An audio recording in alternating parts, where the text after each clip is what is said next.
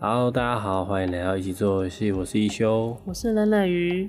Hello，今天是一月二十四号，然后这是第二季的第三集。嗯，对，今天嗯、呃、也是一个这个周末发生蛮多事情的啦，对啊，说包包含学车嘛，就是 我们这一次学车有一个很奇妙的作文题目，叫做如果你有一个新冰箱。这个我作文一定是拿零分，我完全没有想法。大概就是你如果很认真的写说啊，我想要放什么食物之类的。呃，我想要放可乐，塞满我的冰箱，然后有空的时候拿出来喝一瓶，然后就结束这个文章。这样可能连字数都不够，这样。对，可是其实这个东西之后让我觉得就是蛮有趣的啦，就是它是一个在，然后我我高中的时候我们在准备考大学的时候的作文练习里面，像这种题目，它大概就是要你写一些。呃，情感导向的嘛，嗯，对啊，就是以前大家开玩笑讲说，那个大学联考就会突然有很多的爷爷奶奶被考生写过世，就明明活着都要写说小时候他们曾经带我们去哪里，然后最后他们过世，我很想念他，这样，他们明明就在家里面看电视这样，或者是明明就在考场外面等你考完，这种感觉真是可怕的想象，还是不要比较好啦，对。好，但是其实这个东西就牵扯到里面，就是这个东西待会来提提，说为什么这次我要提这个。那前面的时间，我们先来做一个呃工商时间，工商时间就是我们的 Popping Bubble，嗯、呃，后面那一块怎么发？嗯，Aquarium 吧。Aquarium 就是呃戳泡泡水族馆正式上架了。那我们的整个商店链接会放在我们的脸书。嗯的这一集的宣传页，然后也会把、嗯、呃在我们的 IG 上面，我们也看试试看有没有办法。我记得 IG 没有办法放链接啦，但是就是来脸书，然后或者是你到 Google 去搜寻，因为刚刚测试好像有些人找不到，嗯，那就没关系，来我们的脸书，然后就可以看到呃官方链接，然后点进去下载，支持我们，那也给我们一些回馈跟想法。对，这个玩法跟上一次的不一样。对，是很蛮有挑战性的，其实，嗯，对，所以可以试试看。嗯。那基本上它就是要等一段时间，然后分数才会比较高。那我是我的玩法啦，是会稍微再等一下，等到开它开始抖动的时候再按。对，那其实挑战还蛮高的。好，那这一次的美术的合作，我们是找了一个学妹，嗯，是一个插画家，叫花木兰，嗯，而不是那个。成龙唱那个男子汉，不是不是不是那一个，但是木是呃木下的木，哦、嗯，羡慕的慕。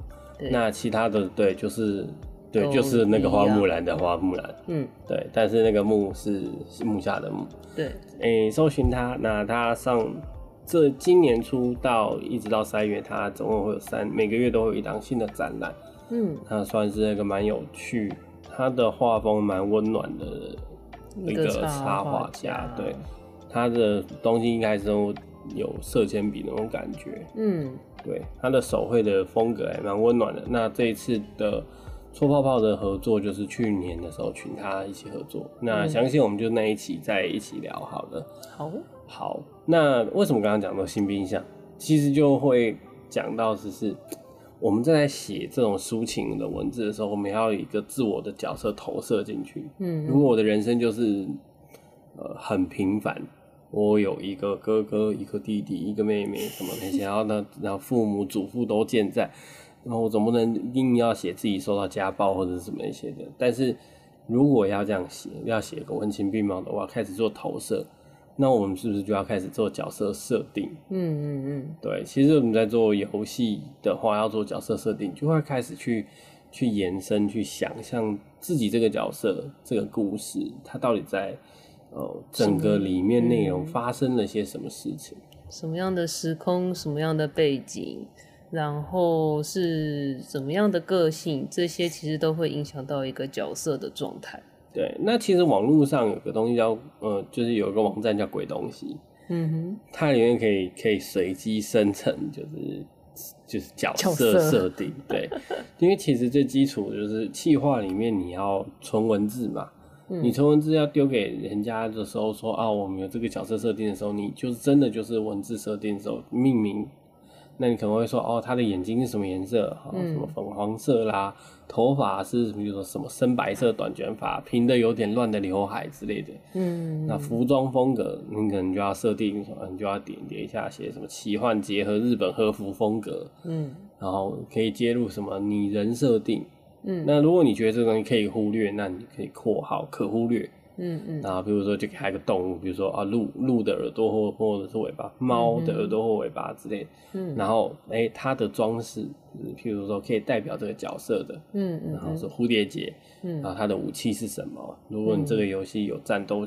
调子的话，通常游戏会有一些战斗的风格嘛？对啊。那整体主色调，对，然后可以写说哦，辅色，呃主色调是蓝色，辅色为比如说水蓝色，嗯嗯嗯，类似像这样的话，你的美术就会更好去理解，也更好发挥了。那如果你做到更精准的，那你就直接给色票，直接给它颜色色码，四点外个色码，或者是呃十六位色的色码，对对。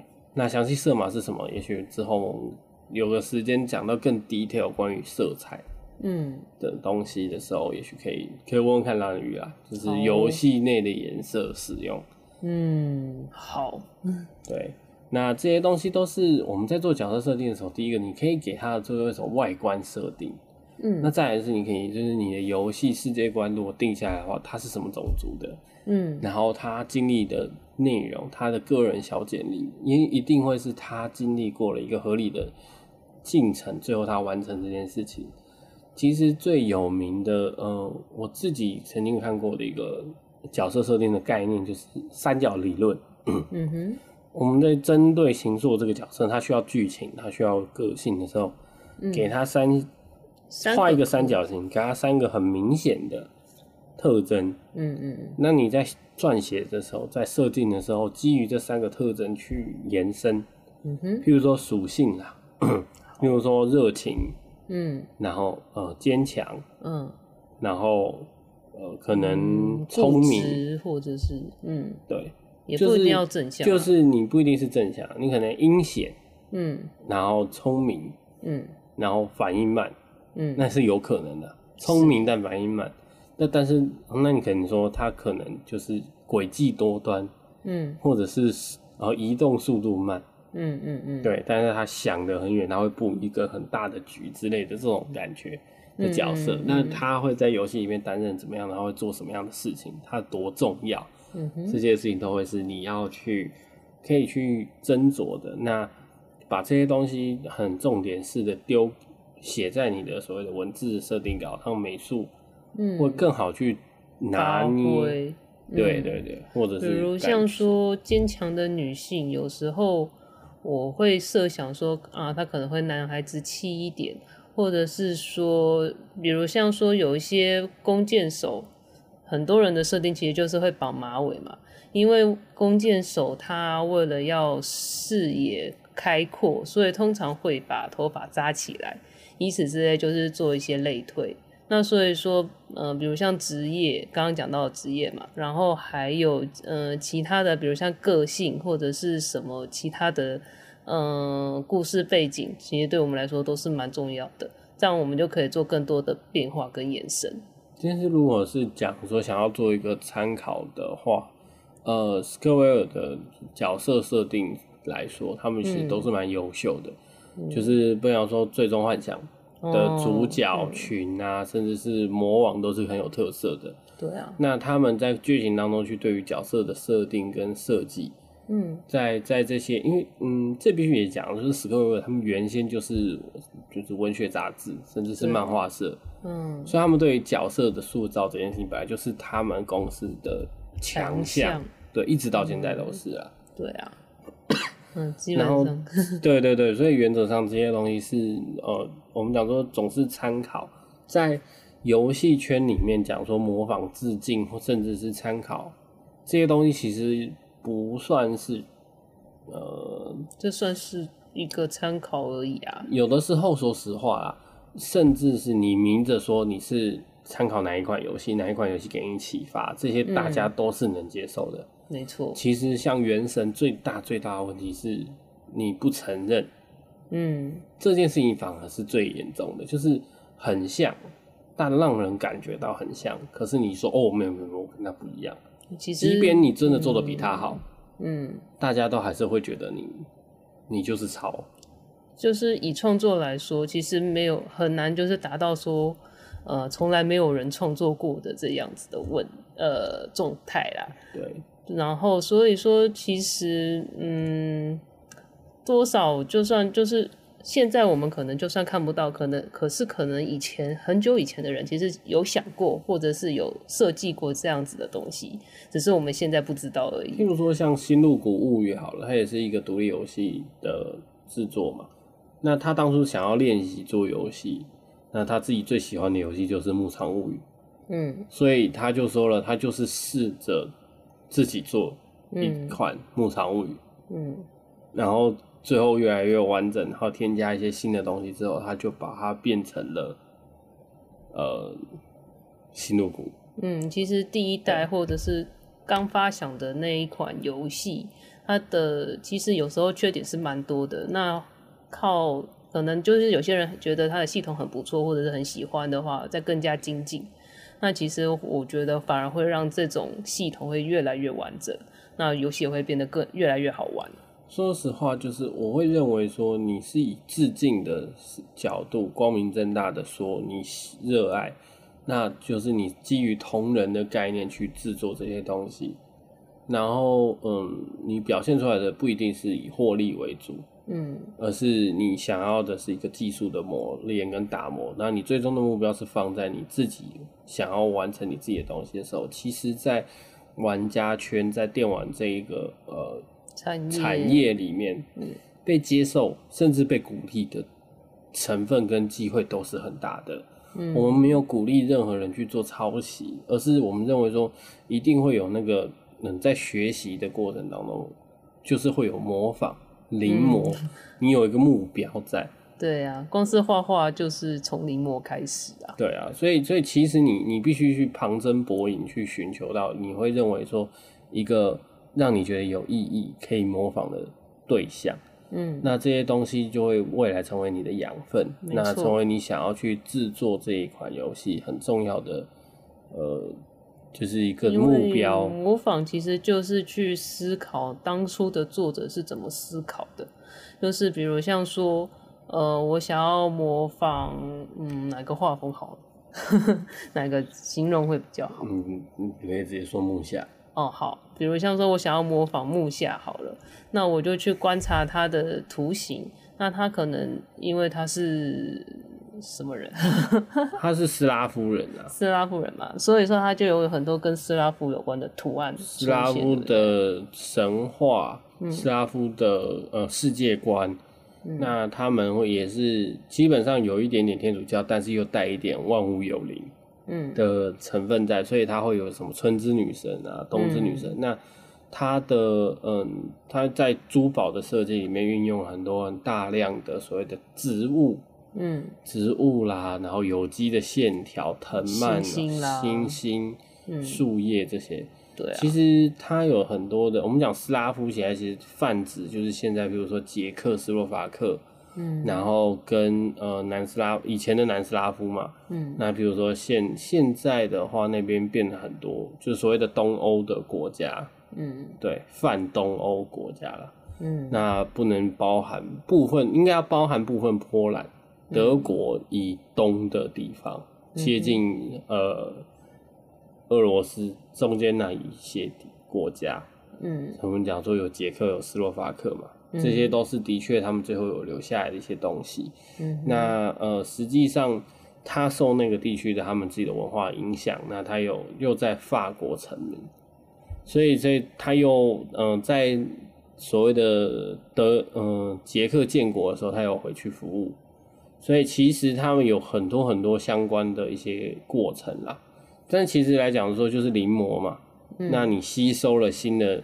概念跟知识，或者是缺点，也是。其实当时在巴黎红的也是日本的浮世绘，嗯，所以你可以多多少少看得到一些，呃，有一些艺术家会受到浮世绘的那种很平板的取消所谓的空间感的追求，然后去在造型上面去拉出新的调子，嗯，所以东西方的文化互相影响也是很还蛮强烈，因为嗯，后来当时在日本反而红的是印象派，嗯，那他们叫外光派。所以其实你用历史的角度去看这些东西是相互影响。嗯，拉回来说。游戏，你再去做致敬、在做模仿的过程当中，是一定会有所谓的参考的过程的。嗯，对。那其实我们在自己的新的游戏在制作的时候，我们也会去参考很多别的游戏，比如说《Hollow Knight》，比如说呃《银河的恶魔城》。嗯嗯。对，或者是虽然就别的相关游戏，《波斯王子》，我自己印象最深是小时候看，呃，我的小舅玩《波斯王子》。嗯，那那个是还是 DOS 系统要慢慢安装上去，但是那个《波斯王子》有一个奇妙异常流畅的转身，对，然后跳跃，那它就有点类似机关解谜二 D 的平台游戏，嗯，但是它有一些机关的部分，然后会有一些项目，它会去做跳啊，去做一些呃机呃破解。比如说它的砖刺，然后会有一些会掉落的地板，砸在砖刺的机关上面，那个砖刺就不会再刺出来。类似像这样子的的设计，甚至是有一些瓶子是可以打破的。那这些都会在我们的自己想要做这些游戏里面的设计，会有一些新的机关的想法放进来，跟一些角色设定放进来。嗯，对。那我们这一次设定的一些角色。呃，目前我现在设定的大概就是双主角嘛，嗯，对，就是我个人期待是双主角，那呃包含了一个被魔物化的呃勇者，然后再来就是就是促使这一个故事开始的一个主人翁，类似像这样子的东西去发展，然后给他们一些呃装，就是所谓的故事设定跟美术的调子。嗯，所以那时候我其实就是，哎，我就是希望是一个 steampunk，那当然最近很红嘛，嗯，可是不是那种 cyberpunk，是 steampunk，是蒸汽朋克，嗯，那其实蒸汽朋克它就没有不固定的准则，而是它是一个基于现实时时代，就是所谓的蒸汽时代，嗯，的一个顶峰，但是却再也没有再踏入所谓的呃真空管的年代。嗯，而是以蒸汽这样子的一个主动力继续发展的世界会发生什么事情？嗯，那当时其实最有名，人类实际发生过大概就是维多利亚时期，当时的服装、当时的建筑风格，然后再做更多脑洞的想象，就是啊，不断延伸会发生什么事情？它可能女生的衣服里那种夸张的礼服、紧身胸衣。或者是会有一些同色或者是咖啡色调，比如像说牛皮色之类的东西，类似蓬蓬裙穿插，对，然后再来就是嗯，比如像说蓬蓬袖，嗯，或者是一些比较特殊的呃皮革，尤其是那种腰颈间那种交叉型的那种皮革。对，有一个小说家过世的叫伊藤计划，嗯，他后面在。过世之前写的一本小说，后来是另外一个小说家合写的，嗯，叫做《师者的王国》。那个故事的那个世界观的设定，基本上是建立在呃蒸汽朋克跟所谓的师者的，就是尸体，嗯，然后就是人人类重新去去书写灵魂这一块，嗯，从这种大脑这个的设定，就是它有基于现实，在基于想象。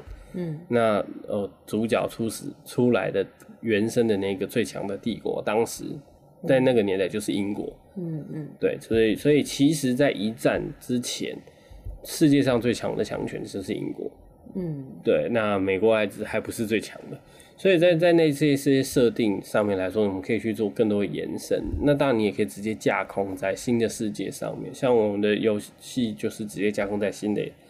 嗯，就是异世界啊，讲实话就是在异世界，嗯、那就是不是基于现实世界的一个，那就是全新的一个设定。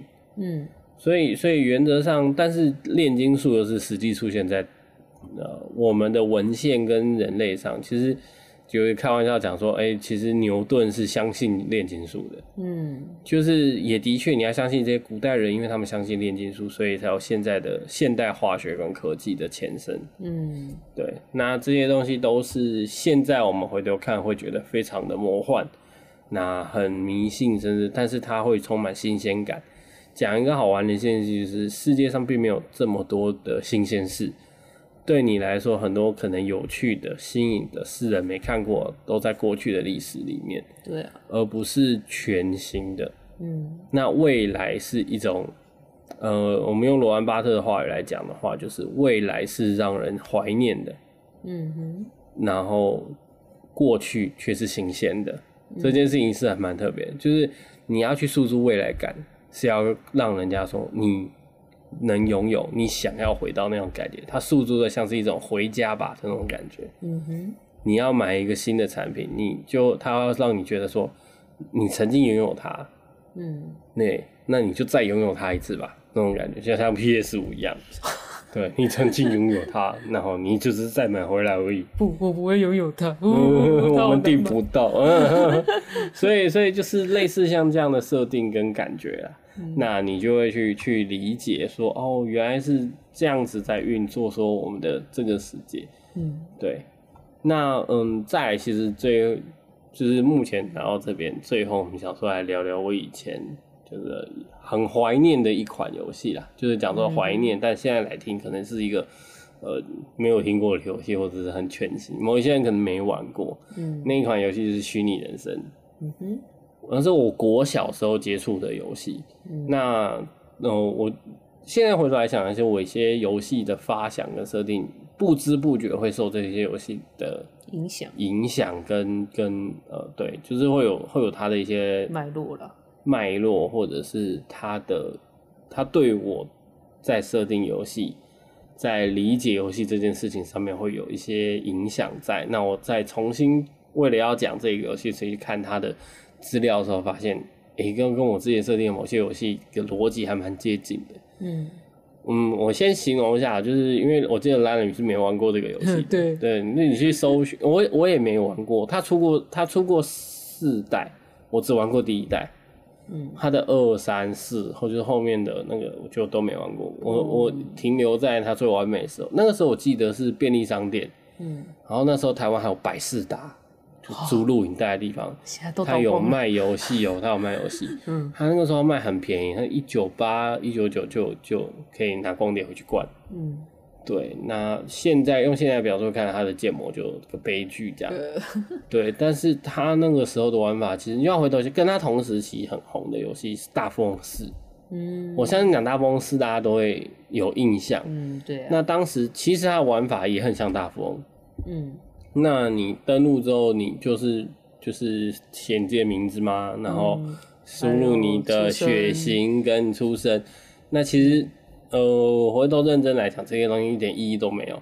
就反正你是建立好你自己，然后你设定进去之后，你从十二岁开始，它是有一个主线故事的啦，就是这个世界是呃被阿修罗，就是有一点点融合了呃我们的东方佛教的思考。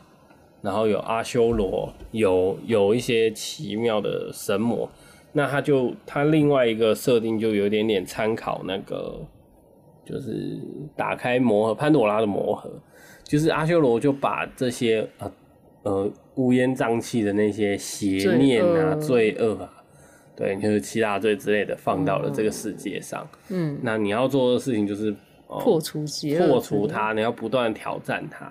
嗯，那就是在你人生的每一次终结都要去挑战它。那你你如果失败了，你就是再轮回。就是你看，这是很东方思考啊。嗯哼。所以它的呃游戏设定是你中间可以有战斗格，那你战斗格如果你打输了，就是扣钱而已。嗯，还蛮妙的吧？反正你扣钱了之后就就继续，你就可以继续你的人生这样。你前面去打不赢人家。嗯，那你那你就是从很废的，比如说智力一百、魅力一百啊、道德一百，它的那个几个数值就是在压在那里，最后会成为你的钱啊，最高九九九，先说。对，你可以去买卡片，然后去去变成最后决战阿修罗的时候去换到你的战斗卡。对，你的战斗逻辑是卡片战斗，对，还蛮特别的吧？所以它的它是结合了还有还有小游戏，对，它有小游戏格子。然后你有你有人生格子，然后不断还有事件，还可以谈恋爱，嗯，然后还可以，然后长大可以买房子，还有考大学联考这些，嗯，那你选的各种职业，就是你你考的学历、你的证照这些东西都会影响你的职业选择，职业，嗯、对，那你的职业选择也会影响到你所做的事情。嗯哼，那在每一个回合，就是每个轮回，你打赢或打输阿修罗，都会有一个人生回顾，然后你会再开启新的人生，人生新的新的轮回。对对对对对，然后你就会不断的去刷。那其实他的他的职业是真的蛮丰富啦。那比如说我们现在想象得到的职业，然后什么工程师也有啦，然后记者、医师啦，然后当然一些比较高级的职业，你就需要。呃，可能要轮回久一点，然后会有一些先决职业的前提。那他也有一些很很很很神奇的想象的职业，比如说什么勇士，那或者是、嗯、呃那个有魔法师吗？呃，魔法师好像没有，二三代好像有，就加入这种莫名其妙的。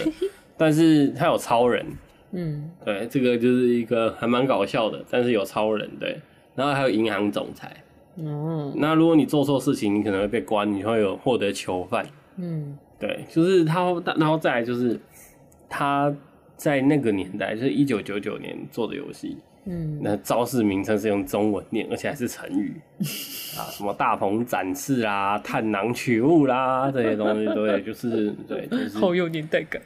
对，但是而且它是用中文叫，然后不，然后基本上有的时候你是女生，你被打还居然是男生的哀嚎声，呃，对，超奇怪。但是你现在回头想想，它有超多槽点可以吐。你用现在的游戏角度来看这个游戏，就会觉得莫名其妙。可是，在那个年代就会觉得，哦，它很贴近你的人生，嗯，模拟你的人生，就是真的有虚拟人生的感觉。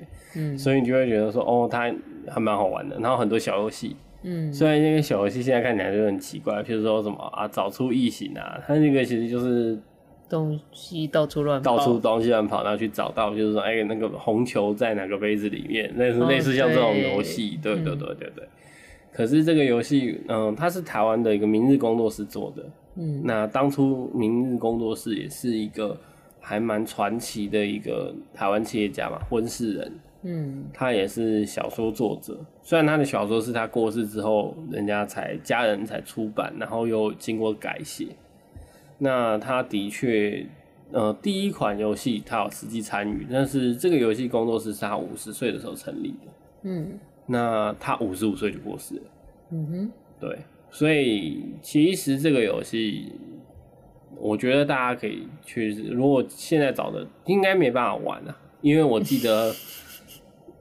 网络上我查得到一些资料了，在 Win 八的时候，你的 Win 八六十 byte 的电脑它就跑不动了，然后你要想办法开内显才能玩，你有显卡的有机器还不太能玩，所以如果有谁有知道怎么样可以在现在的 Win ten 然后又可以无痛运行的话，那我应该会觉得说这真的是一个，请告诉我，嘿，我可以回去怀念一下这个人生的玩法。对，就是真的是充满了各种怀念情怀的游戏。嗯、那它的小游戏，它的呃结合，比如说当时最红的是大富翁，那他去结合了大富翁的玩法，嗯，然后结合了小游戏。当时大富翁其实里面也是各种小游戏，然后做了各种小游戏进去，嗯，然后去加了一些自己的剧情，然后真正的角色扮演游戏。它的这些过程当中，都会让你觉得说，哎、欸，这些是一个蛮有趣设定，会让你不断的就是一个 loop 去玩它。是啊，那对，这是在概念上来说是一个记忆犹新的好游戏，就是算是一个蛮有趣的小游戏。嗯，对。那它重点是大家会回顾你最后跟谁结婚，然后你们有几个小孩，然后你你的事业如何如何之类的，就会呃在最每一个轮回的时候，你都会像在看一本。就是看一个简小简历，嗯，然后就回顾你可能前面的大概两三个小时的游戏时光，其实是蛮有趣的一个呃过程。当然，你最后打赢了那个阿修罗之后，可能就网络上有人分享怎么样快速打赢阿修罗啦。对啊，所以但是如果你快速打完，大概就会少了很多所谓的轮回的快感或者是乐趣。对，好。这就是我觉得这是影响我的一个蛮重要的游戏，嗯哼，对。可是我最感动的游戏还不在这边，就卖一个小关子，就是刚有个小关键词，大家可以我们参与了一些活动之后，会有一些东西，大家可以慢慢的一起去体会。那、嗯、对，也算是小小拉个票了。虽然我我们的呃，听众算是在游戏类 podcast 里面算小众中的小众，但是有幸我们也可以参与到这个有这个还蛮有趣的活动。嗯，那也希望大家可以给我们一些回馈。对，好，那今天的分享大概是到这边。嗯、那我们欢迎大家对于我们想要了解我们做的内容，想要了解想什么项目或什么。东西，或者是你们自己也正在开发游戏，那有些什么样的烦恼想要跟我们讲？不管你是城市上面的问题、美术上面的问题、气划上面的问题，哎、欸，都反正我们不一定能帮你解决，然后我们可以，聊聊对，但是可以聊聊。那如果我们也可以给我们的建议，或者是我们会怎么想这件事情。嗯，那毕竟大家是一起，就是我们的的名字嘛，一起做游戏。嗯，那做游戏总是会有一些无奈，或者是想要不知所措的时候，大家可以互相分享吐苦水。嗯，那可以在我们的脸书，在我们的 IG，甚至是寄 email，对，搜寻九四 lab。那我们的 email 是九四 l a b o r 小老鼠 gmail.com，都可以让我们了解到说你想要做的事情这些过程。哦，对，好。反正就是 对，有一个讯息进来了，嘿嘿，对，好，那就今天就是跟大家分享到这边，我们很期待你们可以给我们的回馈，嗯，也可以来信给我们，我们都会看，对，然后我们也会尽量回复你们，或者是你们可以动动小指头到 Apple Park 给我们五星留言。那也可以给我们五星复评，无所谓。对，给我五星。你要给我们批评指教，但是给我五星，对，我们就会优先看。对呀，其实留言我们都有看的啦。对啊，多多少少我们还是会看一下。嗯、那我们也会集中在某几期会一次回复。嗯，那该嗯如果能够调整的，我们会调整。那如果我们调整不了的，哈哈，那请你接受它。对，我们是小团队，我们没有要取悦谁。对，好。那就是分享到这边，那就这边、嗯、这一期就到这里喽。我们是一起做游戏，我是一休，我是冷冷鱼，那我们就到这边喽，下周再见，拜拜。拜拜。